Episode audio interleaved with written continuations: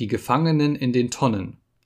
In dem Jahre 1395, zu der Zeit, als die Königin Margarete von Dänemark einen schweren Krieg hatte mit Herzog Albrecht von Mecklenburg, der König in Schweden war, gab es in der See viele Räuber und Auslieger, welche besonders viel die Schiffe der Bürger vom Sunde beraubten.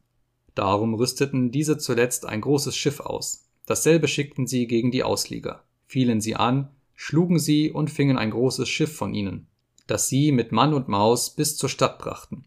Wie sie nun aber hier ihre Gefangenen aus dem Schiffe hervor ans Land steigen ließen, da hatten sie deren so viele, dass es ihnen an Gefängnissen für dieselben gebrach, weshalb sie in große Not gerieten. Da lerneten sie von den Räubern selbst, wie man ihnen tun solle, denn so hatten diese es auch mit ihren Gefangenen gemacht.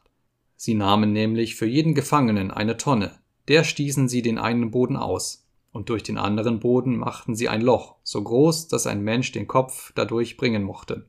Dieselbige Tonne stülpte man dann dem Gefangenen über den Kopf und machte unten durch die Tonnenstäbe zwei Löcher gegeneinander, dadurch man ein Holz steckte, das dem Gefangenen zwischen die Beine durchging. Hernach legte man auswendig vor das Holz ein Schloss. So musste der Mensch darin zusammengedrückt und gezwungen sitzen dass er nur allein den Kopf heraushielt und sich mit seinem übrigen Körper weder an Händen noch Füßen rühren konnte. Dieses war ein sehr verdrießliches Gefängnis, denn wenn der Mensch mit der Tonne umfiel, so war es ihm nicht möglich, dass er sich wieder damit aufrichten konnte, und wo er lange so liegen blieb, so musste er sich an dem Boden den Hals entzwei reiben.